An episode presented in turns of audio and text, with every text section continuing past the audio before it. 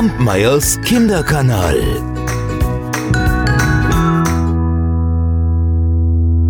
Wisst ihr eigentlich, dass der Schnee im Ursprung überhaupt keine Farbe hatte?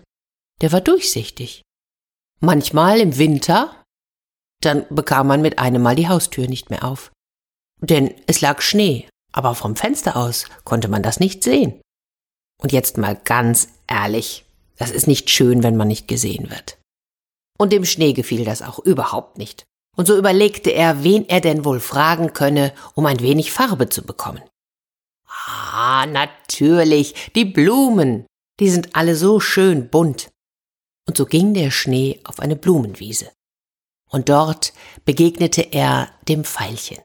Veilchen, sag einmal, magst du mir ein bisschen von deiner Farbe geben? Aber das Veilchen wollte nicht. Und so ging der Schnee weiter und fragte das Gras, wäre gerne grün geworden. Aber das Gras wollte ebenfalls nicht. Die Sonnenblume, die war sehr beschäftigt, ihren Kopf immer der Sonne entgegenzustrecken und sagte, was willst du, was willst du? Meine Farbe? Ach, geh weiter, ich habe keine Zeit, ich habe keine Zeit. Dann fragte der Schnee auch noch die Rose.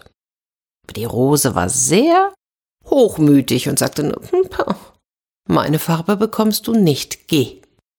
Und so ging der Schnee von einer Blume zur nächsten. Und keine wollte ihm Farbe geben. Ganz zum Schluss, da kam er schließlich zum Schneeglöckchen, sagte Schneeglöckchen, magst du mir nicht ein bisschen Farbe geben? Weißt du, niemand sieht mich. Und, und, und, und wenn mich niemand sieht, dann geht's mir bald so wie dem Wind. Weil der Wind, der heult ja auch nur so, weil ihn niemand sieht. Hm, das Schneeglöckchen wollte erst auch nicht. Aber dann hatte es doch schließlich Mitleid mit dem Schnee und sagte, na gut, na gut, du bekommst von meiner Farbe. Und deshalb ist der Schnee weiß. Und das Schneeglöckchen ist die einzige Blume, die schon blühen darf, wenn noch Schnee liegt. Alle anderen müssen erfrieren. Und ihr wisst jetzt, wieso das so ist. Kampmeyers Kinderkanal.